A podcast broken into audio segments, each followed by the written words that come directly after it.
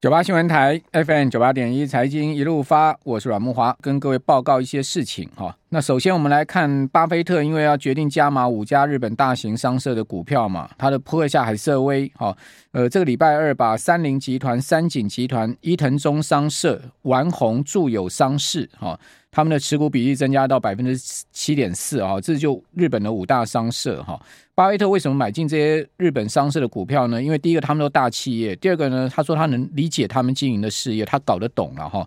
那巴菲特都不去买他搞不懂的这个股票哈。那另外这些企业的股价，他都认为是荒谬到低点哈，跟当下的利率比哈是很荒谬的一个低。也就是说，这些股票相对他们的这个股息殖率都相对的好。那至于说莫比尔斯呢，他认为说巴菲特应该是下一盘更大格局的棋啊，买进这些股票。他说他可能别有目的哦，哦，就是说老巴不像他嘴巴讲的那样子啊，搞不好肚子里还有盘算。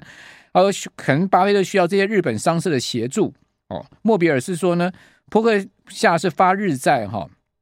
跟巴菲特去买这些股票是有关的。哦，那当然有关嘛，他不要承担汇率风险，他在日本发日债，好借拿日本人的廉价的资金，然后呢去买这些商社的股票，然后呢配发出好于他发债成本的股息，他中间不是套利又没有汇率风险，巴菲特就在打这个算盘嘛。那莫比尔斯坦坦诚说呢，这个日本商社的股票的本益比确实有吸引力，而且配发股利，他们的但是他们的股价不会太会涨，好，股价已经涨太多了，好，以他来讲，他不会想买了。哦，就是说莫比尔是不会想买，因为他不会股价不会涨，只有股息而已了。哦，那至于说，呃，到底他说巴菲特肚里在盘算什么，他也没讲清楚。好，反正呢，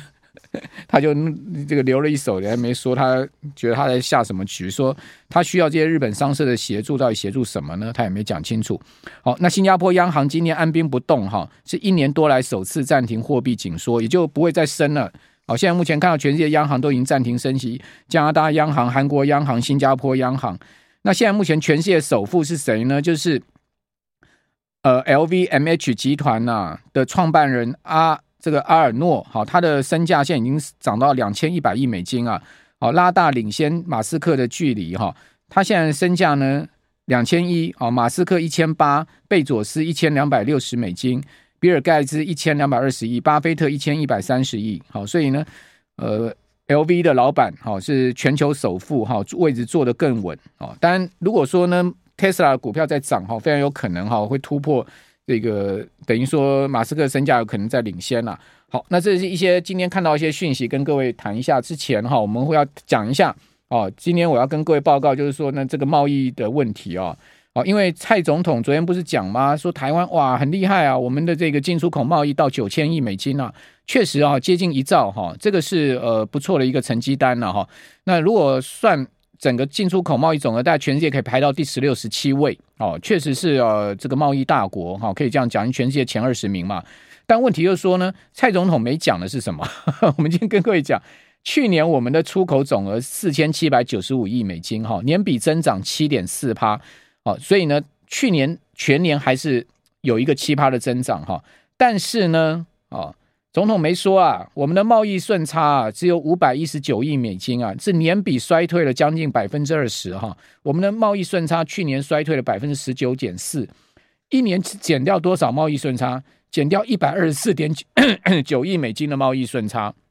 所以这贸易顺差是大衰退。哦，顺差衰退其实有猫腻哈。各位看到我今天帮各位准备的第一张这个字卡哈，就是财政部网站上抠下来的哈。我们的去年的贸易哈总额是四千七百九十九十五点二亿美金，年比呢增长七点四趴，增长三百三十一点五亿美金。进口哈是四千两百七十六亿美金，哦，年比增长的幅度是十一点九趴。因为我们进口增长的幅度超过出口增长的幅度，所以我们的出超就贸易顺差掉到五百一十九点二亿美金，减少一百二十四点九亿美金，衰退的幅度是十九点四趴。哦，请问总统大人，你为什么不讲我们的顺差衰退呢？哦，呵呵，那我们的这个出口哈，是从九月就开始出现负成长。各位可以看到，八月我们的出口哈，看到这张图，你各位看到我们八月出口是四百零三亿美金。增长的幅度哈，年比增长只剩下一点九趴了。哦，从去年三月的年比增长二十一趴，一路掉到只有一点九趴，是一路衰一路衰了哈。那到九月呢，我们的出口总额掉到三百七十五亿美金啊，这个年比增长就负的五点三。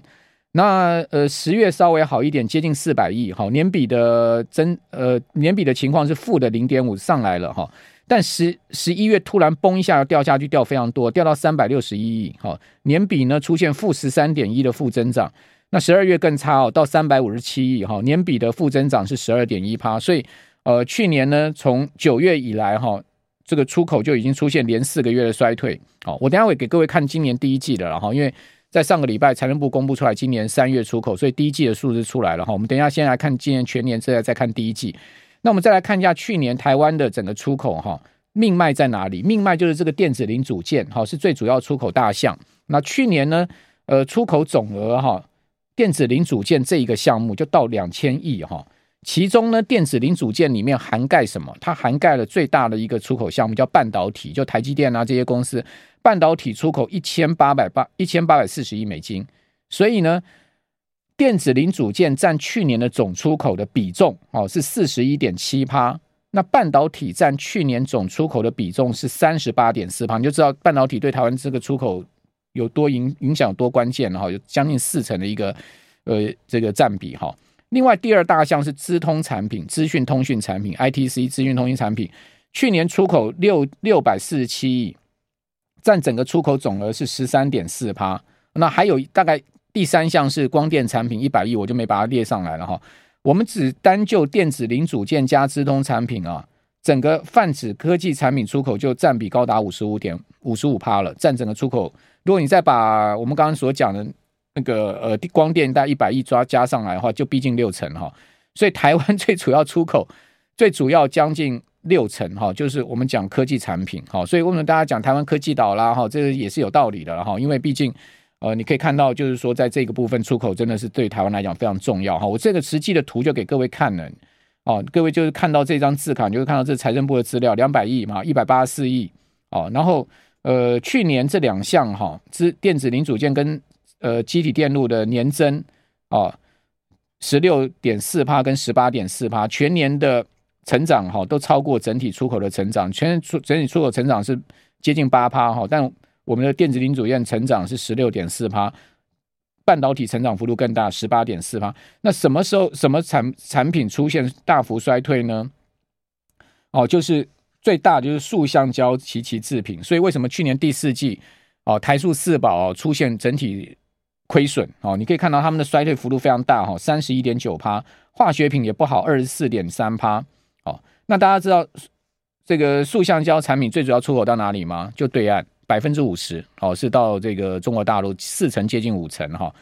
好，那机械出现十趴衰退，基本金属制品就钢铁的部分也出现二十六趴的衰退，这这是去年第四季了哈，呃，二十六趴。哦，机械去年第四季衰退十趴，塑橡胶衰退三十一趴，化学品衰退二十四趴。那全年的部分呢？哈，塑橡胶全年衰退十二点七趴。哦，还有光学器材，就是面板的部分，全年衰退二十七点二趴。哦，那去年第四季光学器材衰退三十五点一趴。哦，这个是在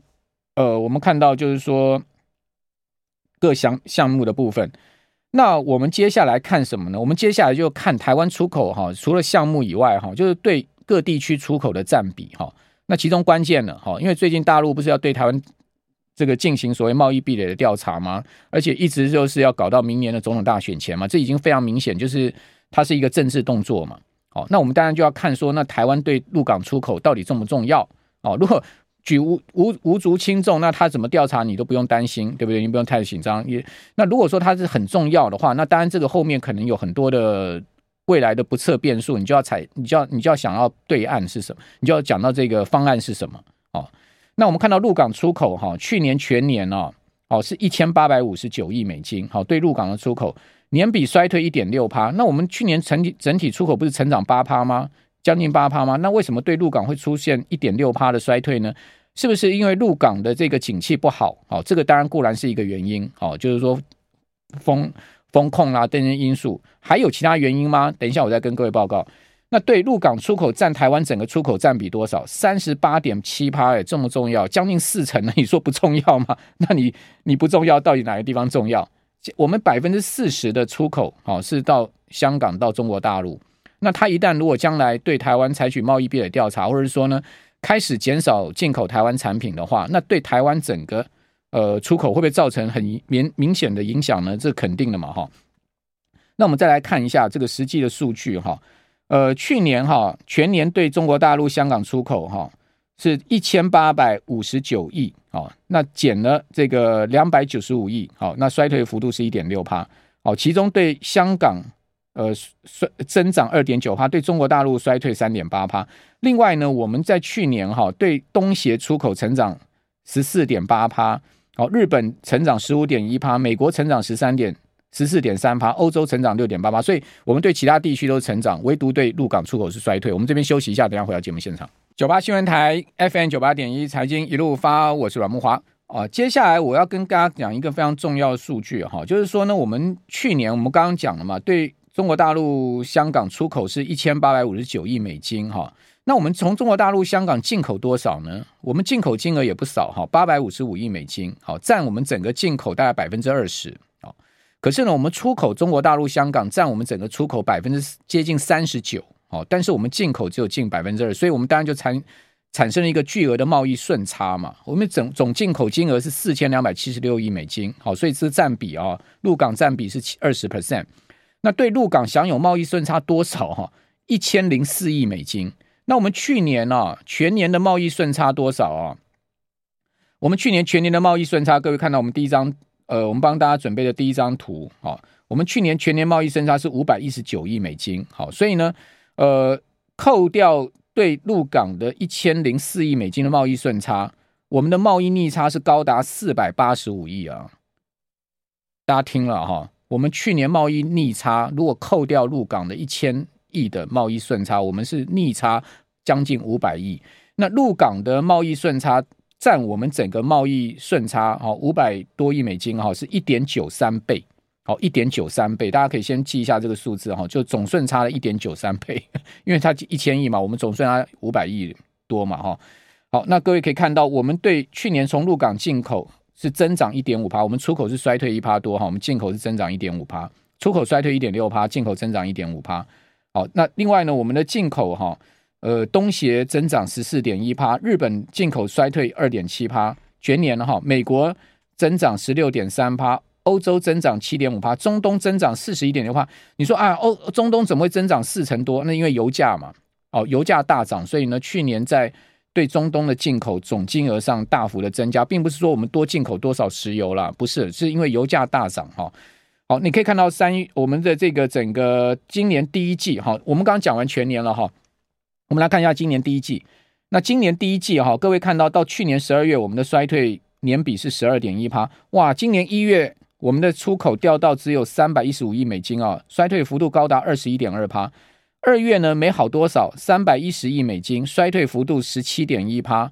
哦，三月稍微好一点，好上来三百五十二亿美金，衰退了十九点一趴。哦，那我们过去。出口要好，要好到什么样程度叫好？至少要到四百二十亿美金以上，哦，所以现在目前差了有这个七八十亿美金了哈。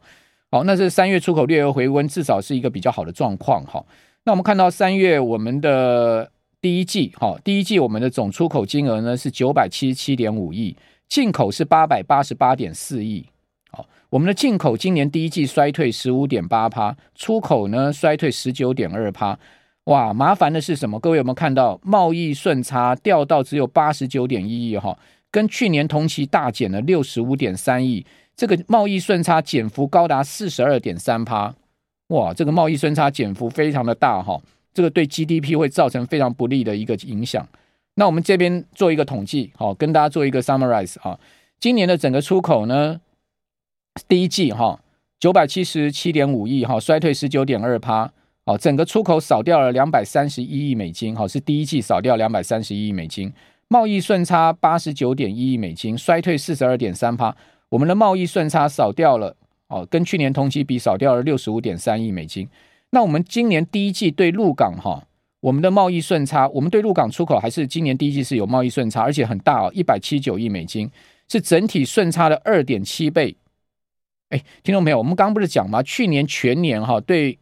这个陆港的贸易顺差是一点九倍哈，所以今年第一季还更扩大哈，整体的顺差达到二点七倍。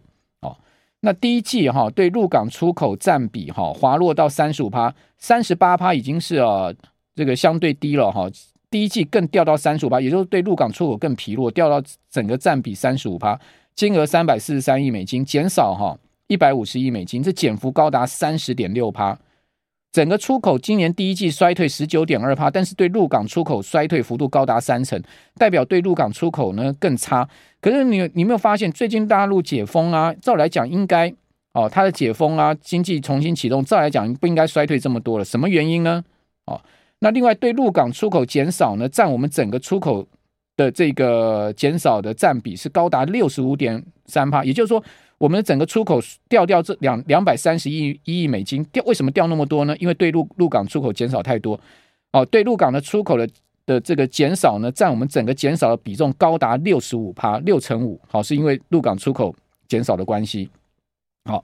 所以呢，这个问题就来了哈。那我们再看一下三月单三月哈，对中国大陆出口衰退扩大到二十八点五趴嘛哈，那三月对中国大陆出口。这个总金额是一百二十九一百二十八点九亿美金，较去年同月减了五十三亿美元，减幅高达二十八点五趴。其中电子零组件产品减幅二十三点五趴，资通产品减了四十趴，哎，资讯通讯产品减了四十趴哦，这值得注意。塑橡胶产品减的幅度更大，四十三点九趴，哦，化学品也减了四十趴，基本金属哦，钢铁的部分减了四十二趴。所以大陆过去跟台湾长期买的东西。你发现他不买了，塑橡胶、化学品、基本金属，他不买了；钢铁不买了，塑橡胶不买了。哦，他转移到其他地方去买了。我觉得这是一个大问题哦，你值得注意。那我们来看到，就是说，对中对中国大陆、香港哈贸易的依存度，就是我们的整个出口占比哈，去年掉到三十八点八趴，从二零二一年呢的四十二点三趴，一下掉到三十八点三趴，是掉了非常多哈。二零二零年是三九点四四十三点九趴。二零一九年是四十点一趴，二零一八年是四十一点三趴，所以各位有没有发现，其实过去五年我们对中国大陆的出口的这个占比呢，大概都在四成左右，好，四十趴到四十二趴、四十三趴，去年突然掉到三三三十八点八趴。那我要讲就是说，如果说只是因为中国大陆的景气不好，香港景气不好掉下去，那也没话讲。但如果说它不是这样的一个状况，那我们就要去想一下，我们的出口结构是不是出现了一个问题？好，那我就回到中国大陆海关总署的资料，我们去看看大陆的整个状况。中国大陆海关总署昨天发布了最新第一季的出口，好，这是昨天十三号出来的数字哈。如果按照美元计价哈，今年三月中国的出口总值是五千四百二十九亿美金，哦，增长七点四趴哦，它出口是成长，三月是成长，月增高达三十二趴哦。